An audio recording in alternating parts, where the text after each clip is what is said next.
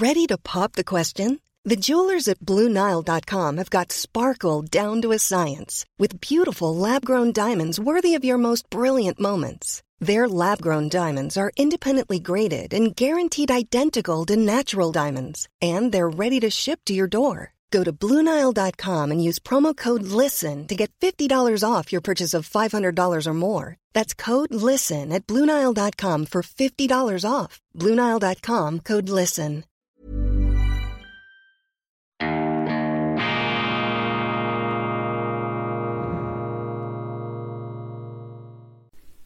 Grüezi miteinander, ganz herzlich willkommen, meine sehr verehrten Damen und Herren, von wo aus auch immer Sie uns zuschauen mögen, weltweit geradezu erreichen uns immer wieder Zuschriften. Vielen, vielen herzlichen Dank. Sie sind goldrichtig bei Weltwoche Daily, die andere Sicht, unabhängig, kritisch, unerschütterlich, glühwürmchenmäßig, gut gelaunt, internationale Ausgabe mit besonderer Wertschätzung für unsere Freunde, vor allem in Deutschland und in Österreich am Mittwoch, dem 2. November 2022. Wunderbar sind Sie hier, mein täglicher Motivations- Booster, auch so etwas wie meine tägliche Psychotherapie, wenn ich das nötig hätte. Es gibt ja den berühmten Satz eines bekannten Schweizer Theologen, der einmal festgehalten hat auf die Frage eines Verwandten, stört es Sie nicht, dass die Kirchen leer sind? Worauf der Theologe, der Pfarrer zur Antwort gegeben hat,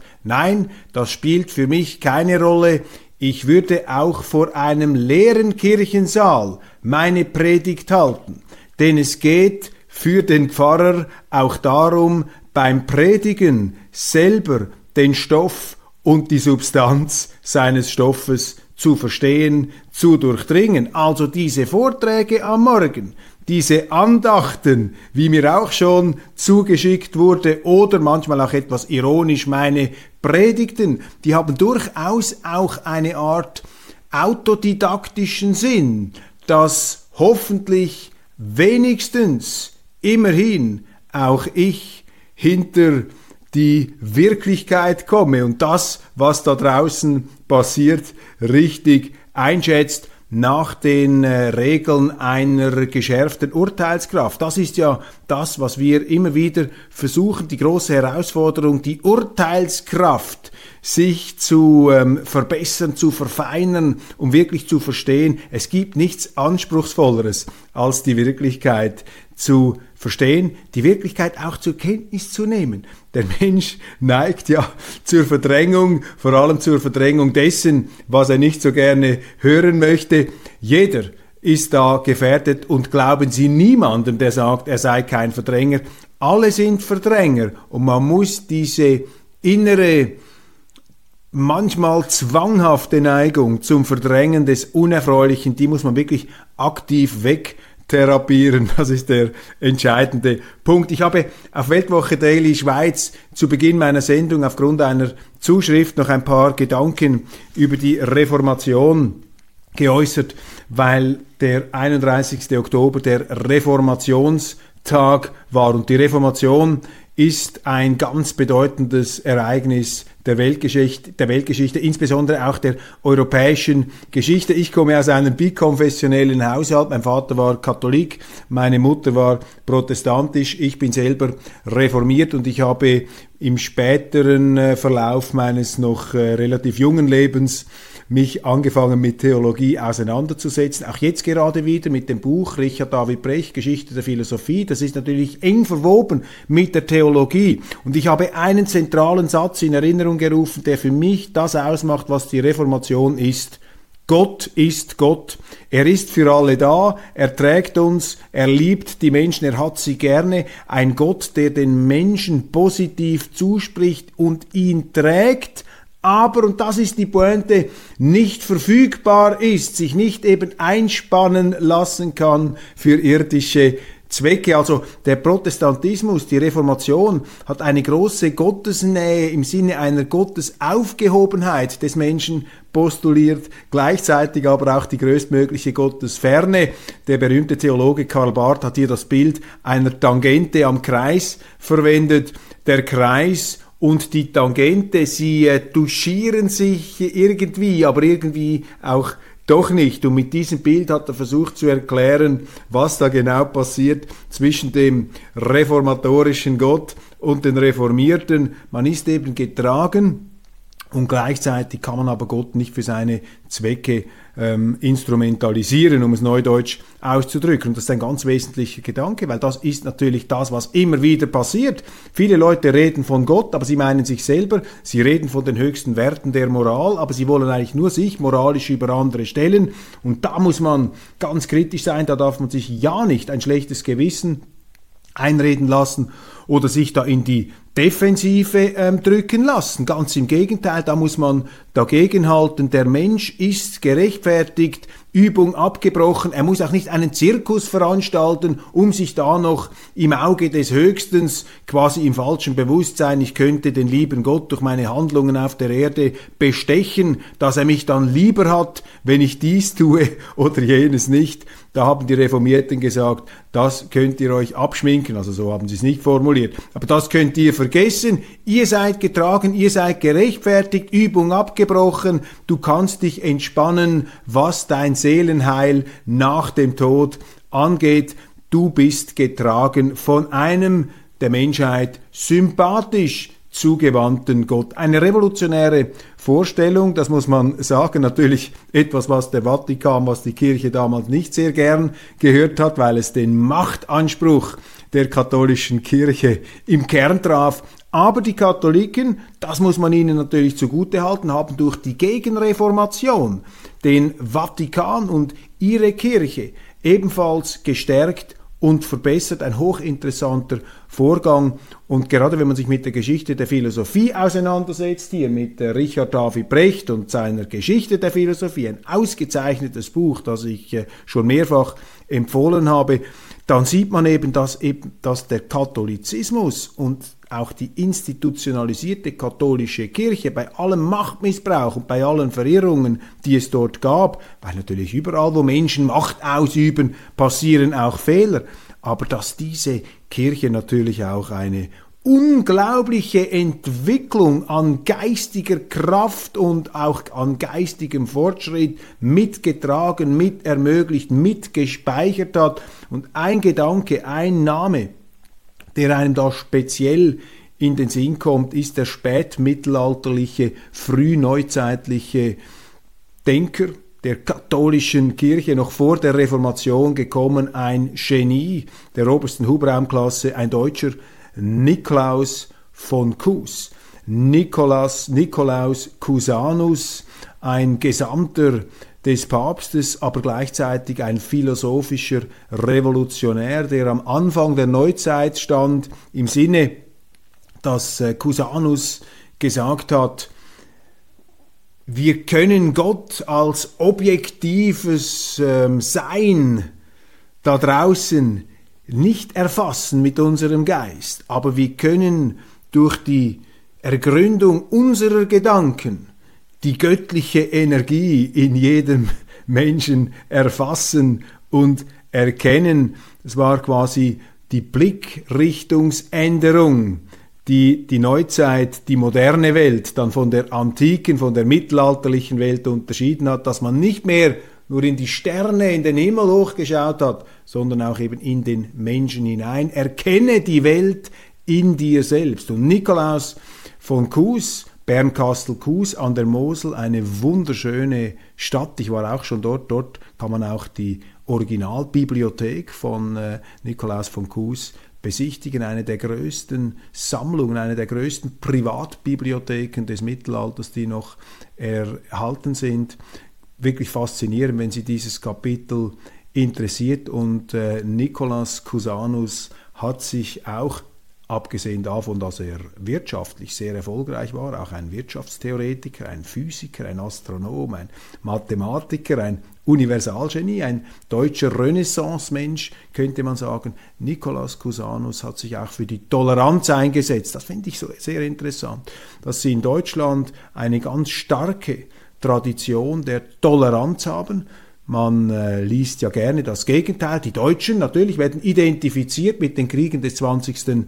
Jahrhunderts. Man kann auch ein Volk nicht auf einzelne Gedanken herunterbrechen, aber man muss gegen diese bellizistische und gewalttätige Interpretation der deutschen Geschichte eben auch einen anderen Traditionsstrang setzen, nämlich die Geschichte der Toleranz, der Verständigung. Und Cusanus hat zu einem Zeitpunkt, als die Türken in Europa die äh, östliche Sphäre überrannt haben, Konstantinopel erobert haben, das byzantinische Reich stürzten, wesentliche Teile in Mitteleuropa, Ostmitteleuropa unter Beschlag ähm, nehmen wollten. Da hat sich, also im Zeitalter neuerlicher Kreuzzüge, hat sich Cusanus für die religiöse Toleranz ausgesprochen und hat gesagt, ähm, Juden, Muslime, Christen glauben an den gleichen Gott und man solle nicht die Äußerlichkeiten der religiösen Praxis zu existenziellen Gegensätzen hoch interpretieren und sich da in eine Todfeindschaft hineinsteigen, wo im Grunde sehr viel Gemeinsames vorhanden sei. Und dieser Gedanke hat natürlich etwas Hochaktuelles, meine Damen und Herren. Dieses Toleranz- und Verständigungswollen, dieses Verständigungsbewusstsein eines Nikolaus von Kues, das müsste doch heute wieder in dieser verrückten Rückfallzeit, in diesem Zeitsprung zurück in den Kalten Krieg auch wieder aktualisiert, vergegenwärtigt werden. Man braucht wieder mehr Nikolaus Cusanus. Wir müssen in der Weltwoche an Nikolaus von Cus erinnern, diesen großen spätmittelalterlichen, frühneuzeitlichen Denker, diesen Renaissance-Menschen von der Mosel international unterwegs, in höchsten kirchlichen Ämtern, gleichzeitig aber auch ein philosophischer Revolutionär, dem es nur deshalb nicht an den Kragen ging, weil er seine Schriften auf Lateinisch verfasst hat und deshalb außerhalb der gelehrten Welt möglicherweise nicht so stark rezipiert wurde wie andere, wie zum Beispiel Meister Eckhart, einer seiner Vorläufer, der dann ja auch von der äh, kirchlichen äh, Autorität sehr stark in die Mangel genommen wurde. Das sind Themen, die wir jetzt allerdings nicht vertiefen können. Ich habe im Grunde schon zu viel hier noch einmal in Erinnerung gerufen und gesagt, aber es bleibt ein hoch faszinierendes Thema. Brasiliens neuer Präsident Lula lässt aufhorchen mit provokativen Sätzen, die ihn in Deutschland ähm, nicht unbedingt beim Mainstream beliebt machen. Und ich glaube, in Talkshows würde er mit solchen Sätzen auch nicht eingeladen werden. Brasiliens neu gewählter Präsident, früherer Präsident auch, Lula hat gesagt, Zelensky ist für den Ukraine-Krieg genauso verantwortlich wie Putin weiß nicht, ob die Medien, die jetzt der Lula in den letzten Tagen und Wochen hochgejubelt haben, die Deutschen, ob die jetzt immer noch so Fans äh, sind. Lula hat gesagt in einem Interview mit dem Time Magazine, Russland hätte nie die Ukraine angreifen dürfen. Diese Invasion hätte es nie geben dürfen. Aber er glaube, dass äh, der ukrainische Präsident Volodymyr Zelensky äh, ebenfalls sehr zu beschuldigen sei für diese Eskalation, genauso wie der russische Kriegsführer Wladimir Putin. Außerdem, sagte Lula, hätte US-Präsident Joe Biden viel mehr äh, tun müssen, um diesen Krieg einzudämmen, zu verhindern, anstatt ihn jetzt zu eskalieren. Auch sei es unverantwortlich von den westlichen Staatsführern, Zelensky da dauernd über den grünen äh, Klee zu leben, zu loben, ihn ähm, hochjubeln und hochleben zu lassen, dass er überall stehende Ovationen bekomme, auch im Europäischen Parlament. Das sei gefährlich, das würde hier nur die Kriegsbereitschaft und die Kriegseskalation befeuern. Und es sei nicht einfach nur einer schuld, wenn es zum Krieg komme. Lula sagte, Biden und die Europäische Union hätten versagt, um genügend mit Russland zu verhandeln im Vorfeld dieses Krieges. Sehr interessant, was Lula sagt. Ein renommierter, ein weltweit bekannter linker Politiker. Ich kann mich erinnern, als er zum ersten Mal in Brasilien aufgestiegen ist, waren vor allem die linken Zeitungen, übrigens auch die Weltwoche, also damals schon unter meiner Führung, wir haben Titelgeschichte gemacht über Lula als eine Art neue linke Persönlichkeit am Horizont dieser politischen Richtung. Und jetzt bin ich sehr gespannt, ob und wie diese, ob diese, entscheidender Punkt, ob und wie diese Aussagen von Lula bei uns in den Medien aufgenommen werden. Krasses Gegenteil hier. Wolf Biermann, der Völkerrechtler, ehemals DDR und äh, Schriftsteller, Musiker, brillanter Autor, Gegenakzent in einem Interview mit der Süddeutschen Zeitung, auch abgedruckt im Tagesanzeiger. Der Tagesanzeiger ist das etwas wie die Juniorenabteilung oder das äh, Farmteam der Auslandredaktion der sehr linken Süddeutschen Zeitung. Da gibt's äh, folgenden Titelsatz, naja, das sind Dummheiten aus Klugscheißer-Motiven. Damit meint er genau das, was Lula gesagt hat. Das seien Dummheiten aus Klugscheißer-Motiven. Er spricht da nicht über Lula, aber er spricht über die Leute in Deutschland, in Europa, in Amerika und in der Schweiz, die sich für eine friedliche Koexistenz einsetzen, die nicht sich mit der These zufrieden geben, dass einfach Putin der allerletzte Teufel ist und ähm, alle anderen sind die Heiligen. Wer sich diese einfache Sicht nicht zu eigen macht, ist für Wolf Biermann ein Dummkopf mit klugscheißer Motiven. Sieht auch die ganze Überheblichkeit hier des Sprachgebrauchs. Ich zitiere, dieser kleine Bloody Wladimir ist der legitime Sohn aus der Ehe Stalin-Hitler. Das ist für einen deutschen Intellektuellen natürlich die ganz falsche Ausfahrt. Stalin und Hitler waren Diktatoren, die schon vor der, vor, bevor sie selber einen Krieg gemacht haben gegeneinander, erhebliche Leichenberge produziert haben. Und einen Putin in diesen Kontext zu stellen, Entschuldigung, das ist einfach geschichtsblind, das ist grotesk, das ist eine Beleidigung der Russen, die Putin gewählt haben, und es ist vor allem eine Verharmlosung der Verbrechen dieser Diktatoren und gerade für einen Völkerre Entschuldigung, für einen Bürgerrechtler wie Biermann würde sich dieser moralistische Sprachgebrauch verbieten. Ganz anders klingt es bei Jack Matlock, dem früheren Botschafter der USA in, den, äh, in der Sowjetunion. Matlock in einem YouTube-Beitrag äußert sich sehr differenziert zu dieser ganzen Kriegslage und er sagt auch, dass der Support in den Vereinigten Staaten, also die Unterstützung für die Ukraine, allmählich etwas nachlasse. Und das ist in dem Sinne eine positive Nachricht, weil daraus eine erhöhte Verständigungsbereitschaft folgen könnte. Und das ist meine Meinung, vielleicht liege ich falsch, aber das ist meine Meinung.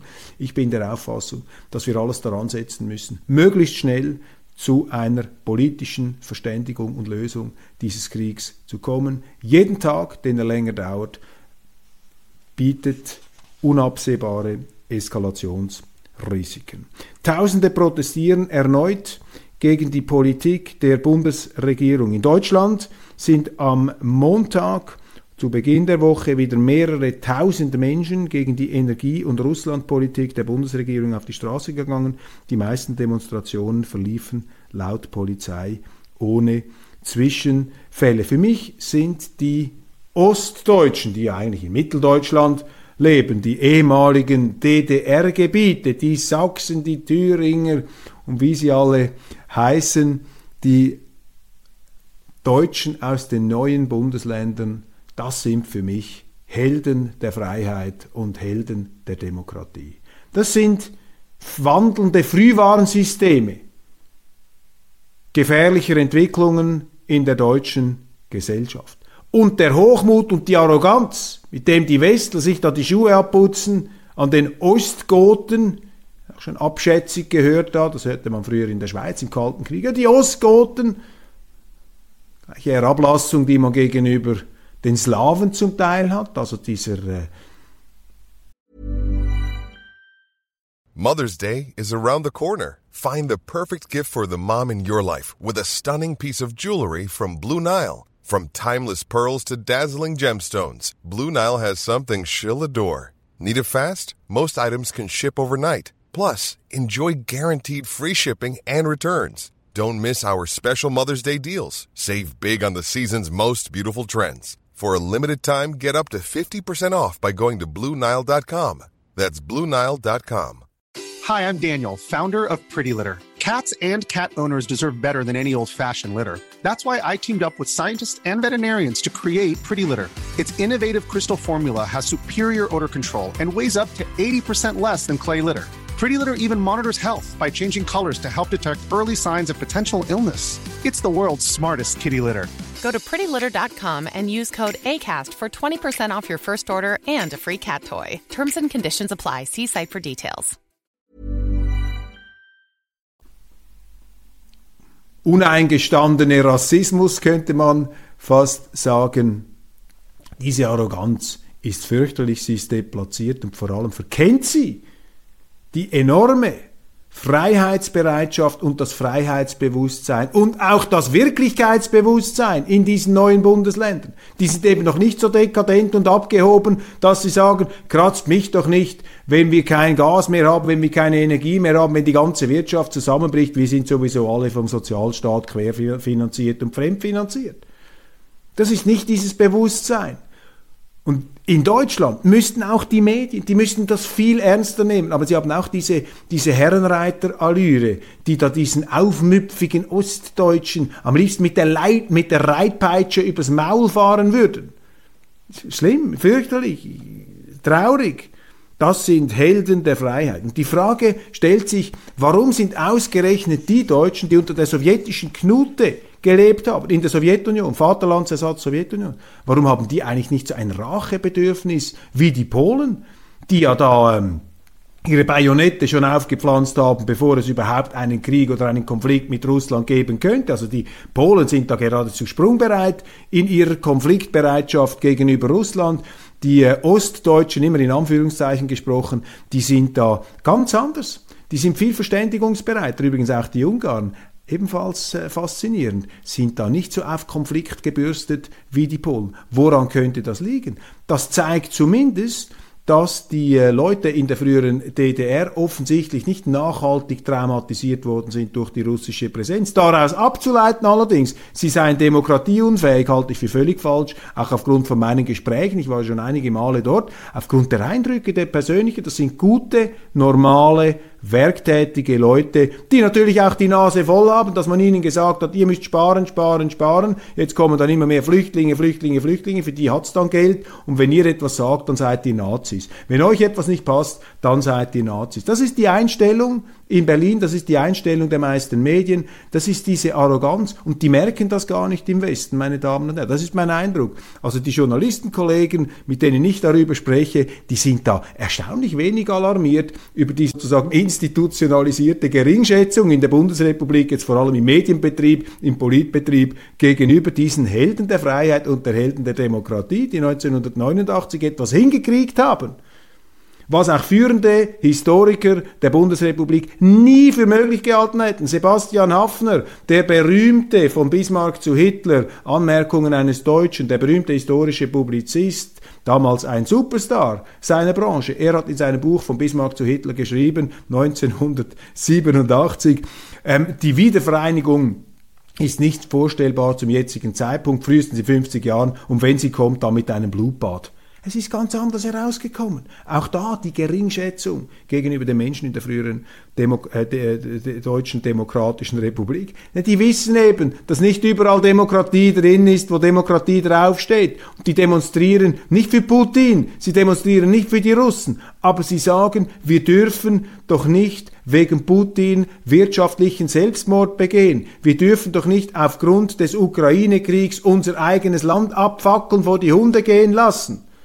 Das ist eine wirklichkeitsbezogene Befürchtung, eine Sorge. Und anstatt dass man die ernst nimmt und adressiert, putzt man sich an ihnen die Schuhe ab. Helden der Freiheit, Helden der Demokratie. Daran kann nicht der geringste Zweifel bestehen. Natürlich kann an allem ein Zweifel bestehen, aber äh, Sie verstehen schon, wie ich das meine. Vor Scholz China-Reise erinnert Baerbock den Kanzler an den Koalitionsvertrag. Ja, Annalena, Baerbock auch fast schon wieder bewundernswert hier, wie sie dem Kanzler Scholz ins Gewissen redet. Es passt ihr ja gar nicht, dass der Chef der äh, Ampelregierung, die ja ziemlich schlingert, dass der Chef dieser Regierung jetzt trotz allen Mahnungen und Warnungen nach China fliegt, dass er sich also diesen Zwang, diesen Drang, äh, dieses Korsett, diese Zwangsjacke da in einen neuen kalten Krieg einzusteigen, als ob es den Untergang des Kommunismus beziehungsweise des Eisernen Vorhangs nie gegeben hätte. Jetzt äh, will man ihm oder wollte man ihm ausreden, nach China zu gehen, eben hier Brücken abbrennen, ja nicht mit denen reden, Rückzug auf die eigene Scholle, Rückzug in die eigene Höhle. Das ist die Philosophie der Grünen, die stellen sich die Welt quasi so als mittelalterlich geschütztes Paradies vor, aber da kann ich Ihnen sagen, da können Sie dann nicht mehr so viele Leute ernähren, wie das heute der Fall ist, wenn Sie einfach den Freihandel und die Weltwirtschaft zusammenschlagen, zusammenbängeln, wie wir das in der Schweiz ähm, zum Ausdruck bringen. Also die Mahnungen von Frau Baerbock, da muss ich dagegen schneiden, Scholz hat recht. Er hat natürlich recht, wenn er nach China geht. Das ist die richtige Entscheidung. Und dieser ganze Moralismus gegenüber China, so sehr es berechtigte Kritik an China gibt, privat natürlich, aber Regierungen, Politiker können sich doch nicht wie Stammtischredner benehmen, die einfach ihren moralischen Empörungen und Neigungen, die oft sachlich gar nicht fundiert sind, einfach nachgeben. Ich bringe hier übrigens ein Beispiel. Die äh, Medien waren jetzt voll mit Attacken gegen China, gegen die Firma Costco, weil sie da einen Terminal kaufen wollte zu irgendwie 30 Prozent, eine Beteiligung in Hamburg. Da hat es geheißen, nein, auf keinen Fall, die Chinesen wollen uns an die, an die Körpersäfte ähm, sinngemäß, die, die Chinesen wollen uns das Land äh, wegkaufen, sie nehmen da vitale Infrastrukturen, nehmen sie da in Beschlag und wollen dann Deutschland in die Knie zwingen. All diese Theorien sind da verbreitet worden. Und ein wichtiges Argument lautete da immer, auch von Annalena Baerbock, von der Außenministerin, dass die Chinesen nicht einsteigen dürfen in Hamburg, weil sie ja kein Gegenrecht gewähren, weil ja die Reedereien des Westens in China sich nicht beteiligen dürfen an Hafenterminals. Das hat Annalena Baerbock gesagt, zum Beispiel am 30. Oktober im ARD-Bericht aus Berlin, ich zitiere, China verbietet es, dass ausländische Unternehmen in deren Infrastruktur investieren können. Das sei doch, echauffierte sie sich, absolute Wettbewerbsverzerrung. Und im Leitartikel der Süddeutschen Zeitung einen Tag später heißt es, dass China, Zitat, niemals einem westlichen Konzern den gleichen Gefallen täte, in einem seiner Häfen. Autor dieser Zeile, Zeilen übrigens Kai Strittmatter. Der langjährige China-Korrespondent arbeitet seit einiger Zeit in Kopenhagen und in Kopenhagen gibt es ja die berühmte Reederei, die Möller-Maersk Group. Maersk, der auch inzwischen die deutsche Reederei Hamburg Süd gehört. Und über die Tochter APM Terminals ist Maersk an 75 Terminals weltweit beteiligt, unter anderem Jetzt die ganz große Überraschung an mehreren chinesischen Häfen. Zitiere die chinesischen Hafenbeteiligungen aus dem aktuellen Maersk Geschäftsbericht 2021. Shanghai East Container Terminal APM Beteiligung 49 Shanghai Tianyang Multimodal Transportation 29%. Jiamen Songju Container Terminal 25%. Qingdao Qinwan Container 20%. Guangzhou South China Ocean Gate Container Terminal 20%.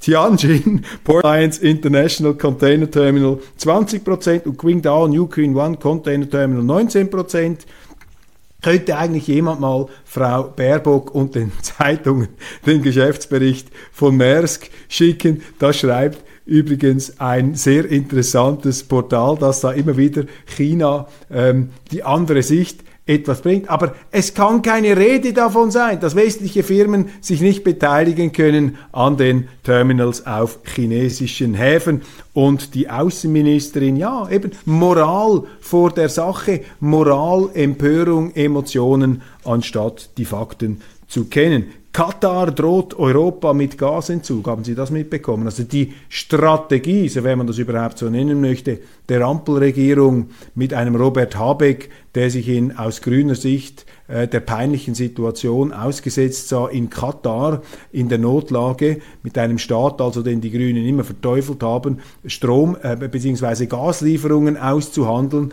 Die Katarer haben jetzt gesagt, also wenn ihr einen Gaspreisdeckel macht, dann werden wir euch sicher kein Gas liefern und wenn einer einen Cent mehr bezahlt, dann bekommt er das Gas und nicht Deutschland. Wir lassen uns hier diesen neokolonialistischen, antimarktwirtschaftlichen Preisdeckel nicht gefallen. Das ist die Realität, meine Damen und Herren. Man kann schon im Wolkenkuckucksheim Berlin beschließen, wir bestimmen jetzt weltweit die Gaspreise. Aber man sollte vielleicht vorher noch mit den Leuten reden, die das Gas liefern, die das Gas produzieren, denen das Gas gehört. Aber da wird dann sicher bald einmal der Ruf kommen, denen die Gasquellen und diese ganzen äh, Vorkommen wegzunehmen. Das hätte man früher gemacht. Da hätte man einfach ein Kanonenboot geschickt. Im 19. Jahrhundert. Die Engländer hätten da einfach mit Truppen dann diese äh, Gasvorkommen, diese Förderfelder da besetzt. Dann eine Schrift von Thorsten. Man sollte es genau benennen. Die Rede des Bundespräsidenten Steinmeier entbehrte nicht den Unterton einer Kriegsrede. Ich habe darüber gesprochen, als Steinmeier gesagt hat, im Angesicht des Bösen kann es da nichts mehr geben. Das heißt auch keine Kritik mehr an der Bundesregierung. Wir sind gegen das Böse, also sind wir gegen das Gute. Und jeder, der kritisiert, ist dann nicht automatisch auch ein Böser. Und das ist natürlich richtig, wie Thorsten hier auf dem äh, YouTube-Kanal von Weltwoche Daily schreibt. Das ist faktisch eine Kriegsrede. Brandanschläge in Ostdeutschland, jetzt brennen wieder Flüchtlingsheime. Das ist fürchterlich. Das ist eine ganz schlimme, ähm, eine ganz schlimme Entgleisung, die es leider immer wieder gibt. Und der Reflex der Medien, der Politik ist immer der gleiche. Sie sagen dann, ja, das sind die Rechtsextremen, das sind diese diese demokratisch äh, untermenschlichen ähm, Typen, die sich da äh, gegen Ausländer, ihren Ausländerhass ausleben lassen. Ich meine, diese brennenden Asylheime Entschuldigung, sind ein fürchterliches Fanal, etwas vom Schlimmsten. Und ich habe mir immer die Frage gestellt, warum brennen eigentlich in Deutschland häufiger die Asylheime als in der Schweiz? Und ich kann Ihnen sagen, das liegt nicht daran, dass die Deutschen barbarischer wären als die Schweizer oder dass das moralische Unterschiede zwischen den Völkern gäbe. Nein, der Unterschied ist ein ganz anderer, aber es ist ein entscheidender Unterschied. Er liegt im politischen System. Bei uns kann die Kritik an einer verfehlten Asylpolitik auf demokratischem Weg, auf direktdemokratischem Weg, mit Volksinitiativen, legal und eben demokratisch platziert werden. Die direkte Demokratie ist so gesehen das Instrument auch der Empörung, auch einer Zivilisierung und Zähmung der Empörung, einer Umleitung, einer Umlenkung der politischen Empörung auf den konstruktiven demokratischen Weg. In Deutschland gibt es diese direkte Demokratie nicht. Da gibt es Entscheidungen. Entscheidungen, die getroffen werden, zum Beispiel in der Asylpolitik. Und äh, diese Entscheidungen werden nicht immer von allen mitgetragen, vor allem von jenen nicht, denen es nicht so gut geht in Deutschland, die schon vorher, vor den Flüchtlingen in Deutschland, vor den Migranten in Deutschland gelebt haben. Und die sehen einfach, vor allem im Osten, dass man ihnen gesagt hat, ihr müsst immer mehr sparen, für euch haben wir gar nichts. Aber gleichzeitig lässt man Leute ins Land, die sich nicht an die Gesetze halten, die da mit Handys ausgestattet werden, die da auch luxuriöse ähm, Gesundheitsbehandlungen machen können. Das sind alles Fakten und die Leute sind nicht dumm, sie sehen das und sie fühlen sich ungerecht behandelt. Und wenn dann in Deutschland jemand sagt, ich bin nicht einverstanden mit dieser Flüchtlingspolitik, dann ist der reflexhafte Vorwurf, bis vor kurzem war er so, hat man gesagt, du bist ein Nazi. Du bist ein Nazi. Und wenn man jeden, der eine Flüchtlings-, eine Migrations-, eine Asylpolitik kritisiert, zum Nazi erklärt, ja, dann produziert die Regierung Nazis. Und sie wird die Empörung nicht los. Sie schürt sie noch, sie verstärkt sie noch durch die Empörung über die Geringschätzung und das nicht ernst nehmen. Und ich habe mal in einer deutschen Talkshow gesagt, dass die deutsche Regierung eine Hauptverantwortung trägt, dass solche Verbrechen passieren in ihrem Land, indem sie eben die Nazis produzieren. Natürlich die unmittelbare Verantwortung haben die Täter, aber als Politiker müssen sie sich immer die Frage stellen, was für ein Klima schaffe ich in meinem Land? Woher kommt das eigentlich? um das etwas in der Tiefe zu analysieren. Eben nicht einfach beim Moralismus, bei der Verunglimpfung, das sind die Bösen, wir sind die Guten, stehen zu bleiben.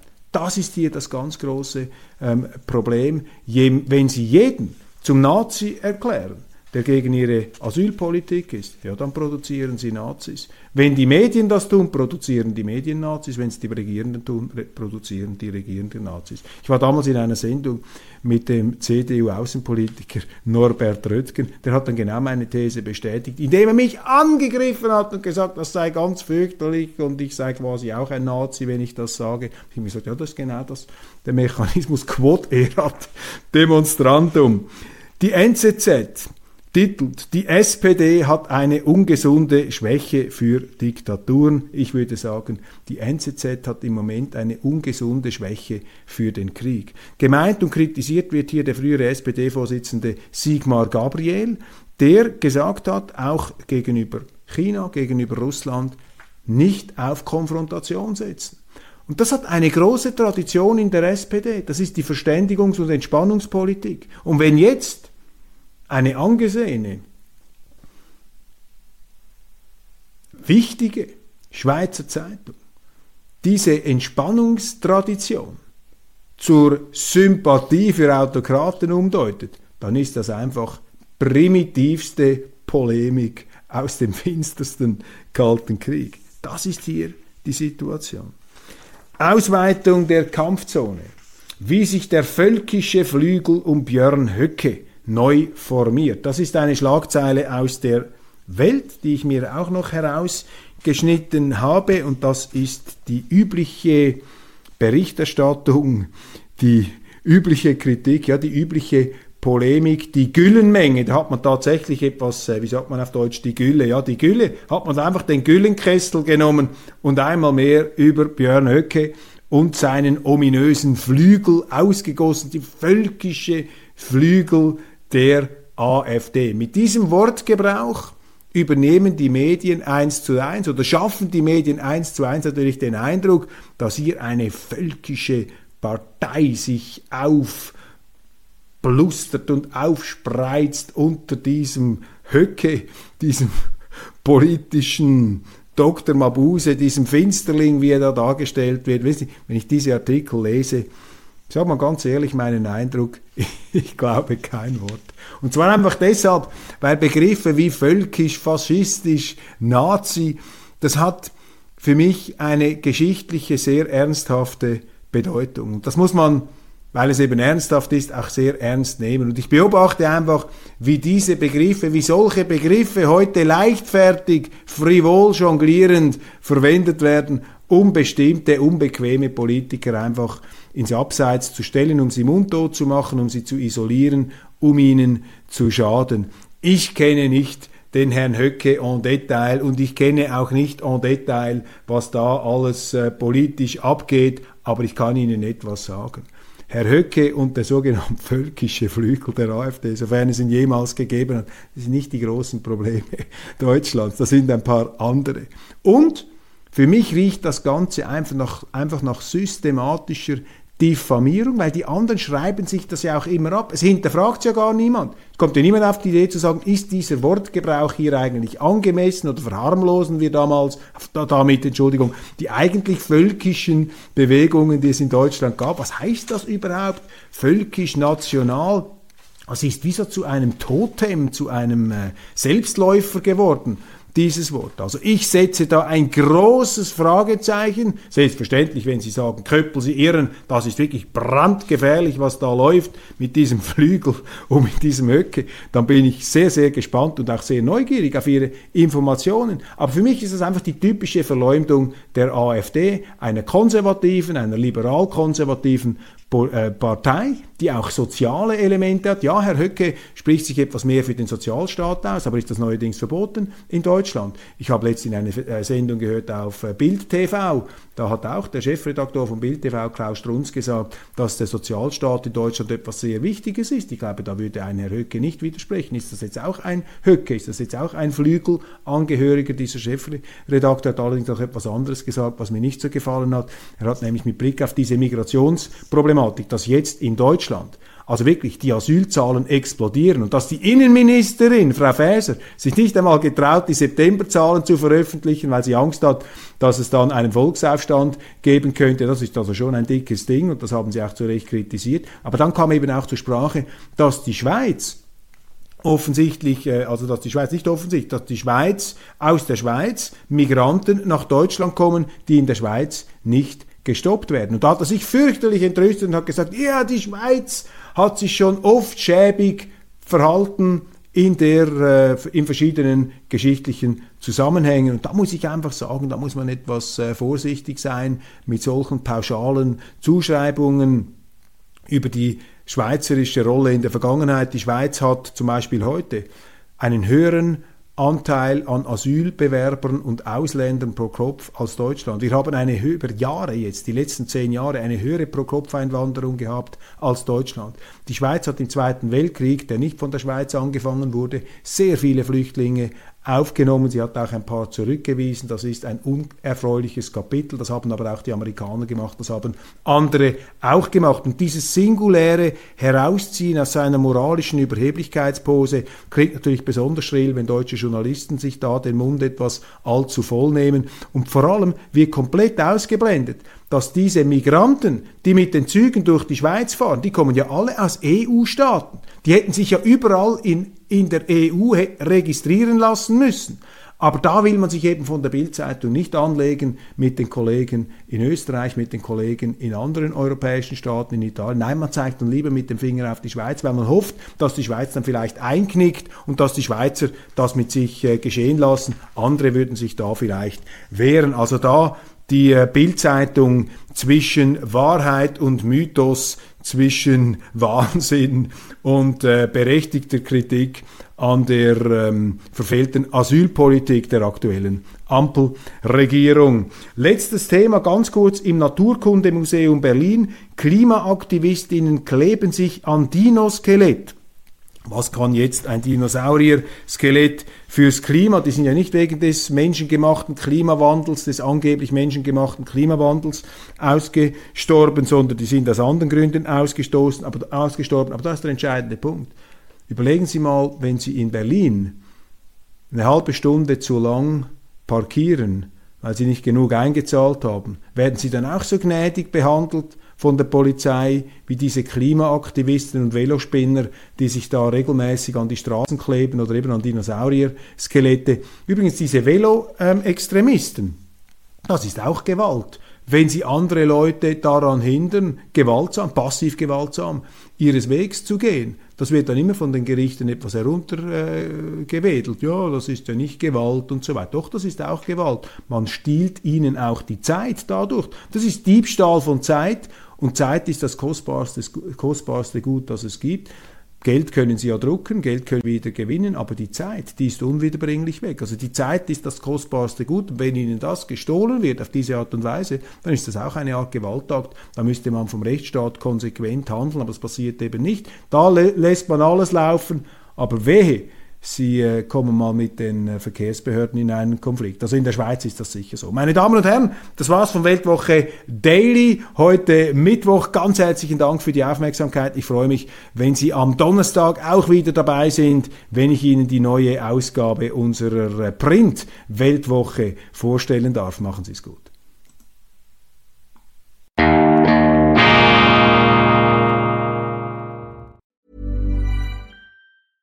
A lot can happen in the next three years. Like a chatbot may be your new best friend. But what won't change? Needing health insurance. United Healthcare Tri Term Medical Plans are available for these changing times. Underwritten by Golden Rule Insurance Company, they offer budget friendly, flexible coverage for people who are in between jobs or missed open enrollment. The plans last nearly three years in some states, with access to a nationwide network of doctors and hospitals. So, for whatever tomorrow brings, United Healthcare Tri Term Medical Plans may be for you. Learn more at uh1.com.